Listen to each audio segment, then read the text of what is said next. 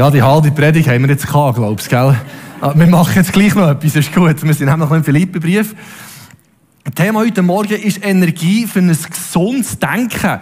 Und wir, Markus und ich, wir haben den Philipperbrief so angeschaut und haben das durchgeplant. Heute wäre ein anderer Text gewesen, aber weil der Olivier Favre letzte Woche hat predigen was er wollte, was wirklich stark und gut war, ist jetzt die Top-Verse übrig geblieben. Und darum 4,4, das ist, freut euch, und abermals sage ich, freut euch, macht Markus nächsten Sonntag. Und ich darf jetzt 4,8 machen vom Denken, oder Paulus sagt, wie wir sollen denken. So coole Verse, und ich denke, wir können nicht über einen Philipperbrief predigen, ohne die super Verse, die bekanntesten quasi Verse aus dem Philipperbrief nicht zu bringen. Darum, heute und nächsten Sonntag kommt es. Jetzt in dem Fall. Paulus, unser Denken, genau, das ist noch wichtig. Unser Denken, unser Hirn ist ein brillantes Organ. Was Gott da hat geschaffen. Schon die ersten Menschen innerhalb von sechs Generationen haben die schon Musikinstrumente haben. Also die haben, die haben Saiten müssen entwickeln, das heisst Saiteninstrument und Flöte. Also die müssen können Löcher bohren in das Holz und Harmonielehre und all das Zeug. Haben sie gehabt. Und die, die haben Werkzeuge gehabt. Es hat einen Eisenschmied gegeben. Also wirklich, das ist, die Entwicklung, das ist nicht einfach so Pfahlbauer gewesen, wie man das manchmal sagt, sondern die haben wirklich die haben etwas können. Also das hat sich sehr schnell entwickelt und auch heute, ich meine, dass es hier leuchtet und all das, ja keine Ahnung, wie das funktioniert, aber irgendein menschliches Hirn hat das entwickelt. Also das ist faszinierend, was das Hirn alles kann. Und jetzt sagt der Paulus, wie wir mit dem sollen umgehen. Und nun, liebe Brüder, oder nein, liebe Freunde, in Tatsache heisst es Geschwisterte, Agamos, also es heisst Geschwisterte. Lasst mich zum Schluss noch etwas sagen. Konzentriert euch auf das, was wahr und anständig und gerecht ist. Denkt über das nach, was rein und liebenswert und bewundernswürdig ist. Über Dinge, die Auszeichnung und Lob verdienen. Hört nicht auf, das zu tun, was ihr von mir gelernt und gehört habt und was ihr bei mir gesehen habt. Und der Gott des Friedens wird mit euch sein. Das ist ja irgendwie das Ziel für dieses Denken, dass wir Frieden haben. Das ist manchmal ein Genuss im Vaterkörbli. Ich weiß nicht, ob ihr das auch kennt, aber ich schon. Und was wir brauchen, ist Frieden in unserem Denken. Und der fängt an mit und nun. Das heisst, vorher war ja etwas gewesen. Andere Übersetzungen sagen außerdem oder so, so weit oder einfach, jetzt kommt noch ein Gedanke. Und was vorher war, ist Philipper 4,7. Was heisst, der Gott vom Frieden, wo alle Vernunft übersteigt, soll euer Herzen bewahren, euer Herz und euer Denken bewahren Christus Jesus. Zu diesem Vers kommt er, indem er vier Bedingungen davor hat. Das kommt der nächste Sonntag erste, wir sollen uns freuen. Das zweite, wir sollen sanftmütig sein. Wir sollen uns nicht sorgen und Gott danken. Der wird der Gott vom Frieden, der alle Vernunft übersteigt, unser Herz und unser Denken bewahren in Christus Jesus. Und dann nach dem sagt er, und nun, jetzt aber, werde ich euch sagen, wie ihr den sollen denken. Nämlich wahr, edu, rein, gerecht, liebenswert und anerkennend. He?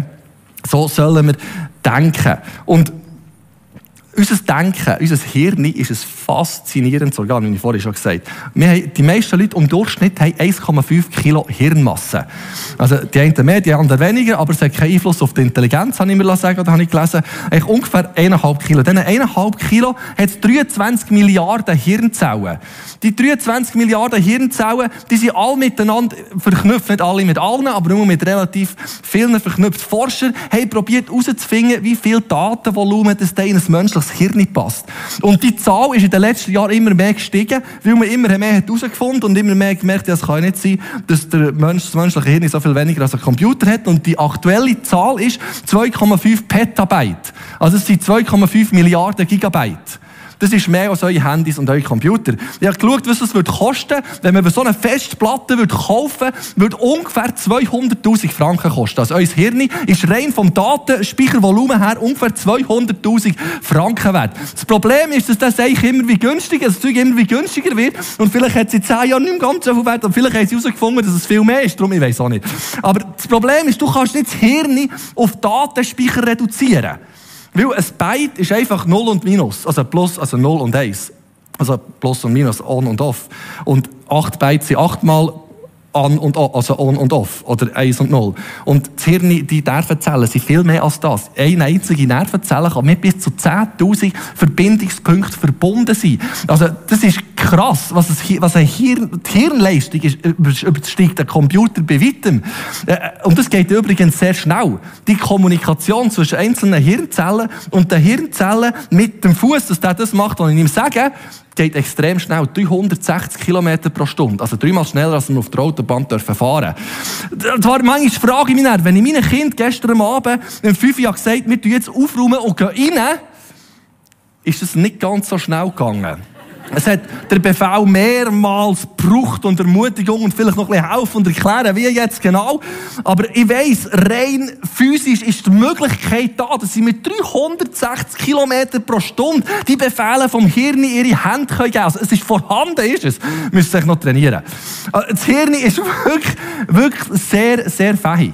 Und was krass ist, das Hirn kann eigentlich mehr als jeder Computer. Es gibt Sachen, die kann der Computer auch. Was er zum Beispiel Mühe bekommt, ist, sich vorzustellen, wie gross das Universum ist. Wir können das auch nicht wirklich. Es passt nicht rein. Aber gleich haben wir irgendwie, wissen wir, es ist unendlich. Es hört nicht auf. Es, irgendwie ist vorhanden. Das menschliche Hirn kann auch, ist auch fähig, irgendwie eine Bachfug anzuschauen oder zu hören, die Harmonielehre sich irgendwie beizubringen oder ein chiastisches Gedicht von Friedrich Schiller irgendwie zu analysieren. Das menschliche Hirn ist so sogar fähig, französische Grammatik zu verstehen. Mit Subjunktiv und plus parfait. Ich weiß nicht, ob das aufs Brot streichen kann. Mein Hirn weiß nicht, wie es geht, aber es hätte es mal können, tatsächlich. Das kann das Hirn, es kann zwar auch der Computer, aber das menschliche Hirn kann noch viel mehr. Das menschliche Hirn ist fähig, Botschaften von Gott zu empfangen zu empfangen, was Gott sagt. Und jetzt sagt die Bibel, dass wir zu denken, der Sinn, Gedanken von Christus haben. 2. Korinther 2, 8, 2, 16 heisst, wir haben das Denken von Christus. Im, im Römer 2, 12, 2 steht, dass unser Denken ständig erneuert wird ins Denken von Christus hinein. Nicht das Problem, dass das Denken nicht immer das denkt, was Christus will, sondern nur anders vorhanden ist. Kennt ihr oder? Der John Milton, ähm, englischer Dichter aus dem 17. Jahrhundert, hat es sehr treffend gesagt. Und er hat gesagt, das Denken ist sein eigener Ort. Dort kannst du eigentlich schon aufhören. Genau, das wissen wir. Das Denken ist, echt, ist sein eigener Ort. Und kann aus der Hölle einen Himmel machen, aus dem Himmel eine Hölle. Also es geht irgendwie beide weg. Darum habe ich jetzt zwei Freunde mitgebracht. Ich gebe bewusst keine Namen.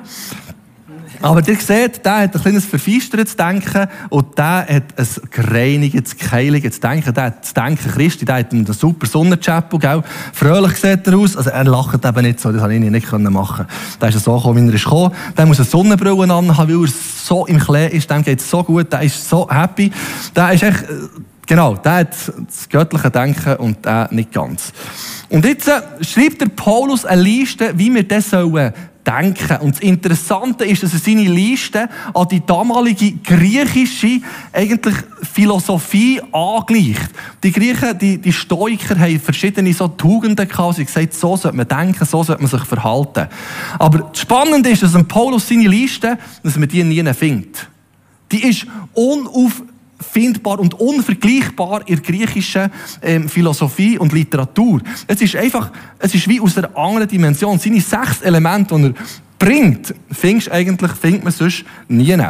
Und, und was, was er eigentlich macht, ist, Kapitel 2,15 schreibt er, dass wir wie Sterne leuchten in einer, in einer feisteren Welt, in einer dunklen und verfeisterten Welt. Und sagt jetzt, so Nachfolger von Christus sollen so denken, mit diesen sechs Eigenschaften und nicht verfeistert. Und sagt eigentlich, wir machen einen Unterschied mit unserem Denken in unserer Gesellschaft. Und das Erste, was er sagt, wie wir sollen denken, ist wahr. Jetzt tut ihr das bitte nicht brutal auffassen, was ich da mache, weil eigentlich ist es relativ, äh, ist es so, oder? Das kommt aus dem Denken, aus dem Kopf raus. Der ist voll von Wahrheit. Und der hier ist voll von Unwahrheit und Lüge. Das ist ein armer Tropf, der. Und Heute ist ja Fake News ist ein ganz grosses Thema bis in die Medien rein. Eigentlich sind sie Verursacher von Fake News, aber sie sagen, nein, es gibt Fake News und wir machen sie nicht. Aber zum Teil der gleich. Es gibt auch Wahrheiten in den Medien. Natürlich, gestern Abend IB 6-1 gewonnen gegen Servet. Das ist tatsächlich so und das ist, ich hoffe jetzt, das ist wahr. Ich, ich bin es nicht, ich habe es gesehen auf den News und ich nehme jetzt an, es ist wahr und ich denke, das ist schon wahr. Der Iten hat drei Goal geschossen, tatsächlich ist jetzt wieder auf der Torschützenliste zuoberst. Ich habe heute Morgen gelesen, mir leid, das wirklich gelesen, ja, das ist so. und das ist Wahrheit. Aber es gibt auch Sachen, die sind nicht wahr. Und es gibt Sachen, die sind wahr. Aber es gibt Sachen in unseren Medien, die sind wie in unserer Gesellschaft, dass man probiert, wie Wahrheit anfangen, es anzugleichen an ein gewisses Muster von Wahrheit, dass man denkt, das ist jetzt wahr. Mit der Zeit kann sich Wahrnehmung von Wahrheit verändern. Und der Paulus ermutigt und ermahnt, dass wir eben wahr sollen denken und nicht in Lüge, in Unwahrheit sollen denken.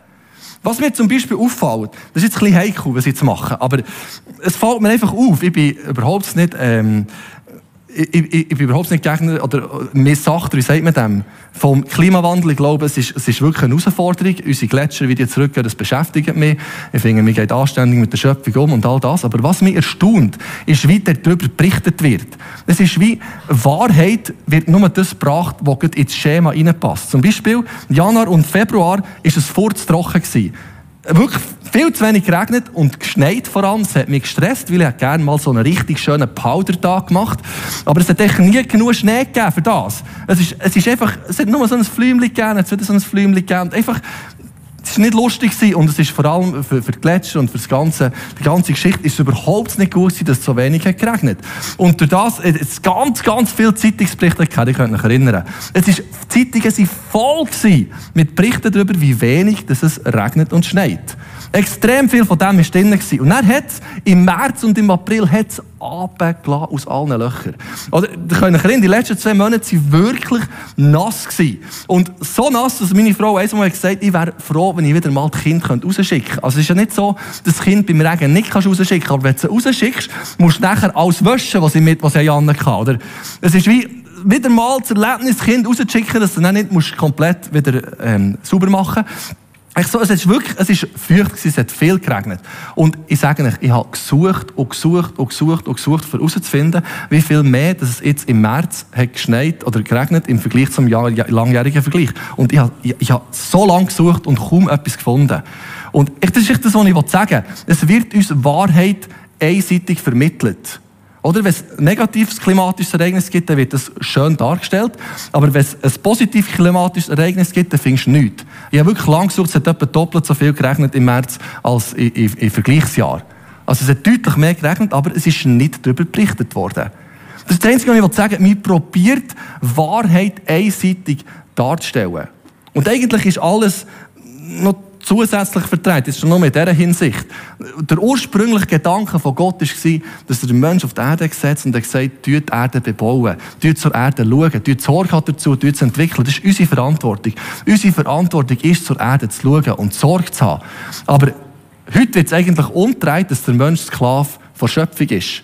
Also der Mensch ist zu viel auf der Erde. Es gibt ehemalige, ähm, also der Megan und Kate, ah, nein, nein, Kate heisst die andere, Megan und der Harry, die haben gesagt, wir haben nicht mehr als zwei Kinder, weil jedes Kind mehr als zwei Kinder ist eine Umweltbelastung und schädlich für das Klima.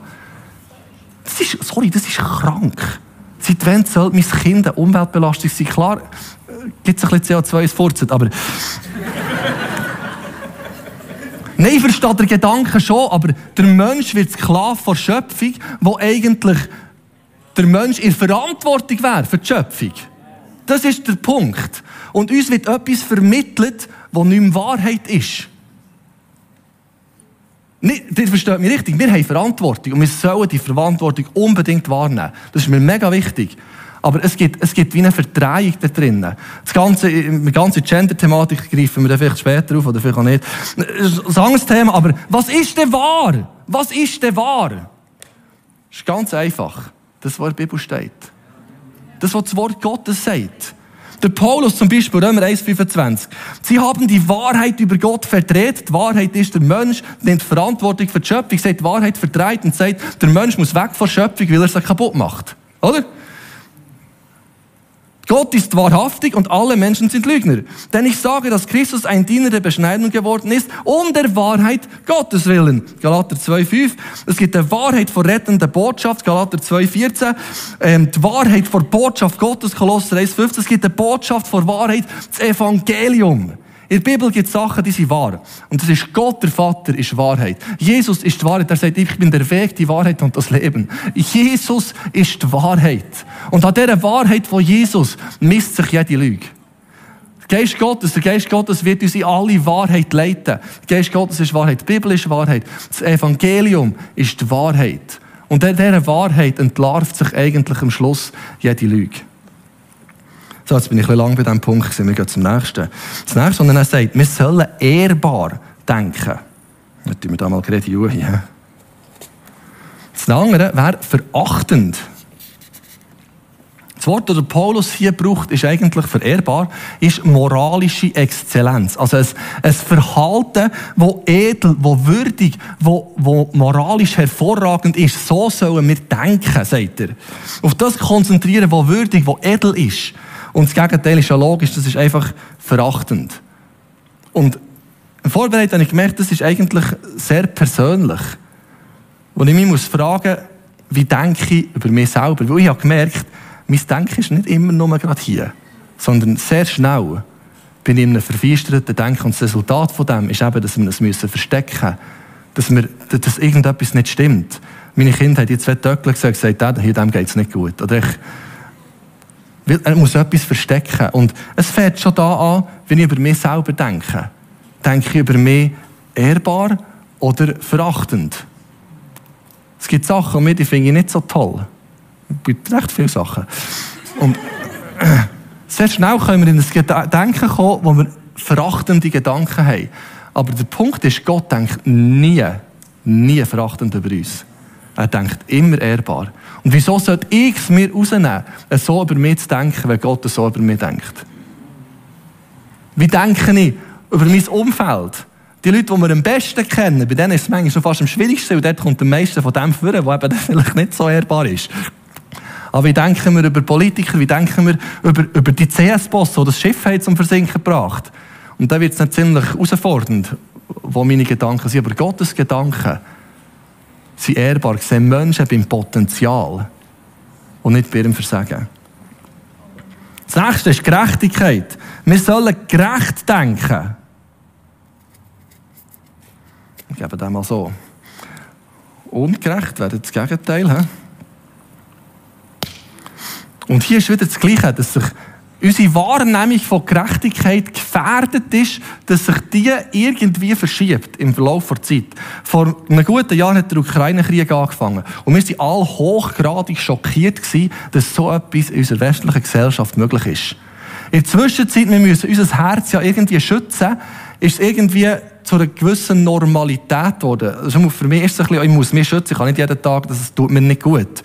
Irgendwie ist es wie ein gewisses akzeptiert, was eigentlich ja nicht gut ist, aber man, man gewannet sich wieder an. Und was mega interessant ist, mein vierjähriger Bub, fast jede Woche, kommt er irgendwann, ist mit seinem Auto fahren oder sonst irgendetwas, und fragt er in einem ganz ernsten Ton, Papa, Sie sind immer noch im Krieg in der Ukraine. Und was mich beeindruckt, ist, dass irgendein, irgendein ein Sensorium von Gerechtigkeit. Und er sagt, das ist, nicht, das ist nicht gerecht, das ist nicht richtig. Und in ganz vielen gesellschaftlichen Themen sind wir in dieser Herausforderung, dass wir, dass wir immer noch bei dem bleiben, was das Wort Gottes sagt, wo wirklich Gerechtigkeit ist. Gerechtigkeit kann aber auch dorthin kommen, dass wir uns so gerecht fühlen und alle anderen sind so Lammerzügungsorgan, dass wir denken, wenn alle so würden wie ich, dann hätten wir schon lange weg und weiss auch nicht was alles. Und das ist Religiosität. Das ist eigentlich Ungerechtigkeit wo ich mich über andere erhebe und denke, so, wenn alle so würden wie ich, wenn alle das Verständnis hätten wie ich, das ist sehr ungesund. Weil Gerechtigkeit in der Bibel kommt allein durch das Erlösungswerk von Christus. Und nicht durch mein super gutes Verhalten und meine genialen Gedanken, sondern allein, weil Christus uns hat erlöst. Das macht uns so ehrbar. Weil er uns hat erlöst. Nicht irgendeine besondere Leistung, nicht irgendeine Religiosität, sondern allein die Erlösung von Christus. Das ist Gerechtigkeit. Das nächste, Reinheit. Wir sollen rein denken und nicht unrein. Und das ist in unserer Gesellschaft doch äh, scheu herausgefordert.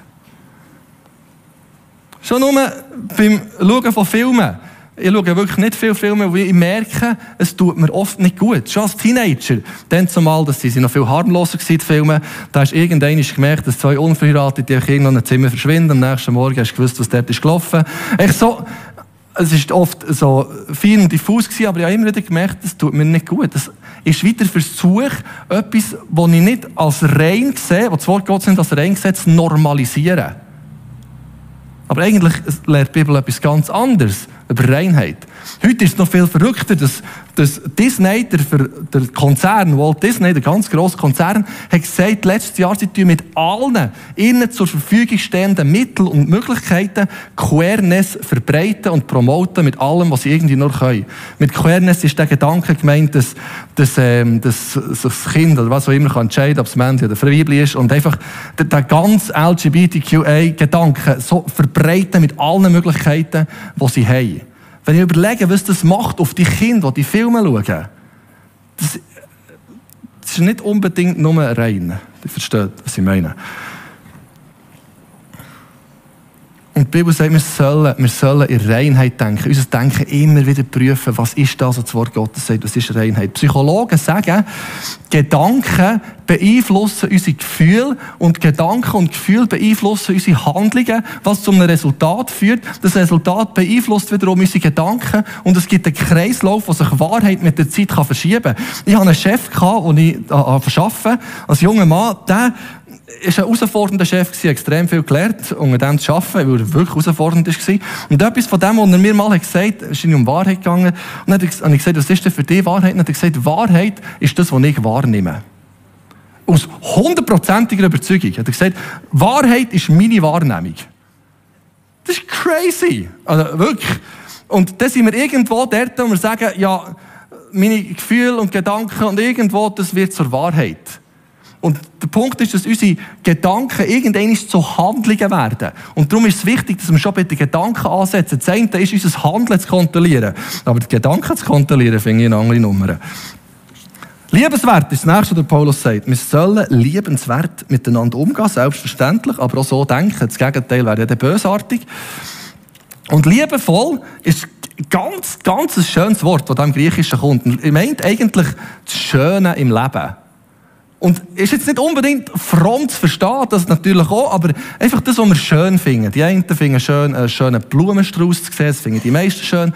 Oder, oder schön ist eben vielleicht eine Skitour zu machen, oder schön ist ähm, im See zu schwimmen, oder schön ist irgendwo unter einer Palme zu liegen. Schön ist, äh, ja, komm, wir machen den Test. In 10 Sekunden etwas Schönes denken.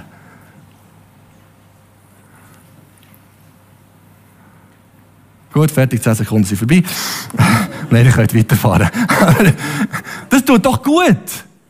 Wir sagen als Schöne denken, es gibt so viel Wüstes, es gibt so viel kaputt. Und Paulus sagt ganz simpel, denkt doch einfach etwas Schönes. Das ist bei den Kindern manchmal beim Einschlafen. Kinder haben Mühe einzuschlafen. Und dann sagst du, Schäfli zählen, dann helfen sie, sagen sie, es bringt nichts. Äh, hat mir auch nie etwas gebracht. Und, und dann sagst du aber, was wir oft machen, ist, sag, denk an etwas Schönes. Ja, was denn? Ich weiss nicht Schönes. und dann bringst du irgendein Beispiel, was wir am Tag haben erlebt, was schön ist. Fünf Minuten, sie schlafen. Ist nicht immer so. Aber es hilft, etwas Schönes zu denken. Und das Letzte, was er noch sagt, wir sollen anerkennenswert denken. So, und hier, das wäre herablassend. He? Das ist wieder über uns und über andere. Und was mich da herausfordert, anerkennend denken oder anerkennend handeln ist ja noch eins. Oder uns alle kommen schönere und weniger schöne Gedanken. Ich glaube, das kennen wir alle. Also sonst seid ihr ganz heilig, wenn ihr das nicht habt, diese Gedanken. Aber nicht tun wir die Gedanken, wenn sie kommen, filtern und überlegen, okay, die Person, ähm, Jesus sagt, ich soll alle Leute lieben und jetzt soll ich mich so verhalten und kommt ganzes frommes, schönes, anständiges Lächeln und Verhalten raus. Hinten dran, was dort abgeht, sieht vielleicht niemand. Oder bei mir sieht das zum Glück nicht immer. Aber jetzt sagt der Paulus, wir sollen nicht nur so handeln, wir sollen sogar so denken. Wir sollen so denken, weil unser Denken beeinflusst unser Handeln. Und da merke ich, habe ich immer wieder Weg zum Gehen. Und unser Denken ist tatsächlich ständig herausgefordert. Unser Denken ist wirklich, es gibt so viel, was unserem Denken abgeht. Eben, das Hirn ist recht fähig. Und jetzt heisst, wir sollen so denken. Der Punkt ist, dass das Frieden auslöst. Wenn wir so denken, gibt es Frieden in unser Denken, in unser Herz hinein. Und spannend ist, dass Wissenschaftler haben herausgefunden dass die Art und Weise, wie wir denken, unser Hirn, unsere Neuro neurologischen Strukturen verändert. Der Tobias Eest, das ist so ein Neuro Neurowissenschaftler, sagt, das Gehirn ist erstmal ein Organ. So, merci für das, ja. Und wie fast jedes Organ verändert es sich durch Aktivität. Wie beim Muskel. Wenn ich diesen Muskel trainiere, wie verrückt, mit der Zeit wird er stärker. Er tut ab und zu ein bisschen weh, aber er wird stärker. Das Hirn tut, nicht weh. Vielleicht ist es dann, dass du Kaffee trinken aber so, ja, genau, es gibt schon, dass man Kopf hat, aber ich weiß nicht, ob das vom Denken kommt, keine Ahnung. Und Denken ist sozusagen die primäre Funktion des Gehirns. Aha. Gut. Und nachher haben sie herausgefunden, dass zum Beispiel positive Emotionen, die ein Belohnungszentrum im Hirn aktivieren. Und negative Gedanken und Emotionen, die den Mandelkern verstärken. Der Mandelkern im Hirn ist ein Teil, wirklich ein physischer Teil vom Hirn, der wie für die Alarmbereitschaft zuständig ist. Das ist ja nicht per se etwas Schlechtes, dass man Alarmbereitschaft hat und da mal Angst kann haben oder Misstrauen. Das ist nicht grundsätzlich etwas Schlechtes. Aber jetzt hat man herausgefunden, das sagt der Tobias erst nämlich näher, wenn Sie oft negativ denken, dann werden Sie Situationen in Zukunft eher angstbesetzt erleben als vorher. Oder Sie werden mit einem Filter durch die Welt gehen und tendenziell eher negative Inhalte wahrnehmen. Und jetzt hat man an Probanden ausversucht. An Probanden, Leute hat man genommen und hat ihnen acht Wochen lang immer wieder Bilder gezeigt, die eigentlich Angst machen sollten. Auch nicht, das Krokodil mit offenen Maulen, weiss auch nicht, was für Bilder. Und dann hat man gesagt, es tut bewusst, wenn ihr diese Bilder seht, positiv denken. Und dann haben die Leute das gemacht, haben positiv gedacht über die Situationen und das über acht Wochen. Und dann hat man gesehen, dass ihr Mandelkern deutlich kleiner ist geworden innerhalb von diesen acht Wochen. Also es hat sich wirklich physisch etwas im Hirn verändert durch positives Denken. Und die Bibel ermutigt ja nicht einfach nur zu positivem Denken, sondern dass wir den Sinn, das Denken von Christus haben. Und nicht einfach nur mit positivem Denken irgendetwas erleben, erwirken, sondern durch die Kraft vom Heiligen Geist. Und jetzt, was ich wie die ganze Zeit betont, so ein bisschen, ist das Denken, das verfeistert um uns um und das Denken von Christus, das wir entwickeln in uns. Und es ist so, dass äußere Einfluss unser Denken beeinflussen. Aber Jesus bringt ganz einen anderen Punkt noch. Wo er sagt, denn aus dem Herzen kommen böse Gedanken wie Mord, Ehebruch, sexuelle Unmoral, Diebstahl, Lüge und Verleumdung. Und eigentlich ist es am Schluss eine Frage vom Herz. Es ist nicht nur, es ist nicht nur was äußerlich abgeht, sondern es ist eine Frage von unserem Herz. Herz und Denken gehört der Bibel sehr nach zusammen. Aber wir können nicht nur allem anderen die Schuld geben, was alles schlecht passiert in unserer Welt und wie schlimm das weiß auch nicht was ist.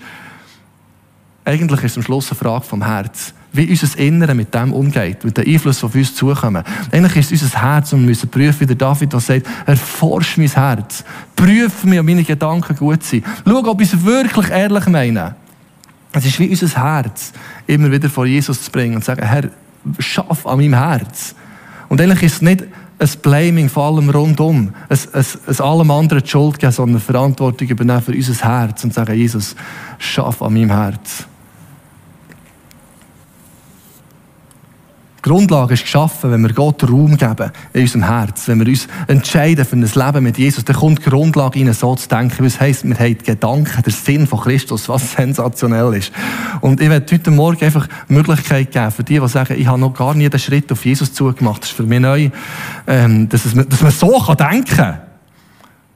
Und wie, ich werde die Möglichkeit geben für Leute, die sagen, ich werde mein Leben Jesus anvertrauen. Ich werde in die Dimension hineinkommen. Nicht einfach von einem Positive Thinking, sondern von Gottes, Gottes Geist, Gottes Kraft, die mein Denken positiv prägen. Und dann ist einfach das Gebet mitgebracht, oder mit mir kannst mitbeten. Ich zu sagen, Jesus, ich will dir Raum schaffen in meinem Leben.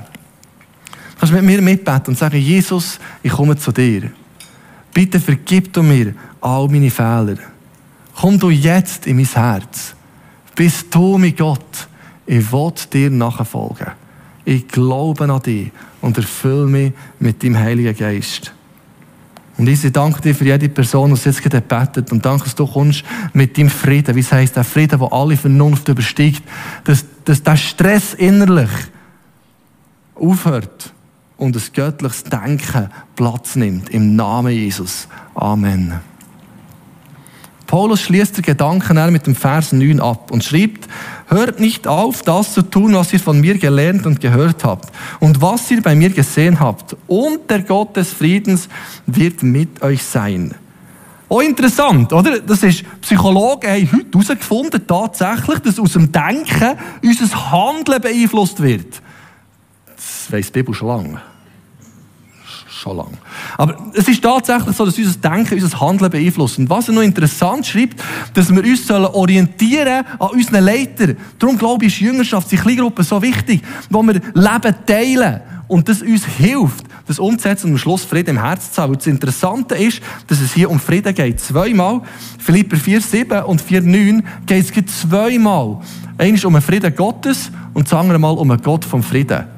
Und Frieden ist in erster Linie ein Geschenk von Gott.